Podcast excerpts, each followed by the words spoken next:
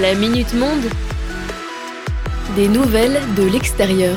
Et bienvenue dans la Minute Monde, votre instant d'actu international.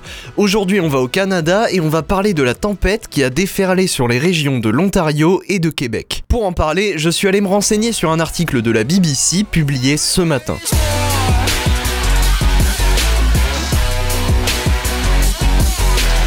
Près de 900 000 foyers ont perdu l'électricité ce week-end à la suite de vents violents. La tempête a déferlé sur les provinces de l'Ontario et de Québec. Sept personnes ont été tuées par des chutes d'arbres et une femme a perdu la vie dans le chavirement d'un bateau sur la rivière des Outaouais. Les rafales de vent ont atteint les 132 km/h selon Environment Canada.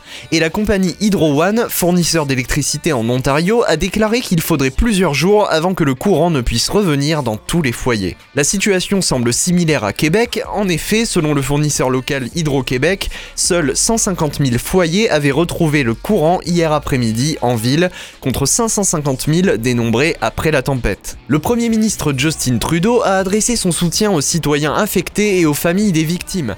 Il a également annoncé que l'État fédéral apporterait un soutien concret, des équipes de pompiers et agents du service public sont sur les lieux. Selon les météorologistes, la tempête serait due à un phénomène rare appelé derecho, de l'espagnol tout droit, un amas de tempêtes se déplaçant en ligne droite sur près de 1000 km. L'Amérique du Nord n'est toutefois pas étrangère à ce phénomène puisqu'on dénombre 19 derecho entre 1977 et 2022, États-Unis et Canada réunis.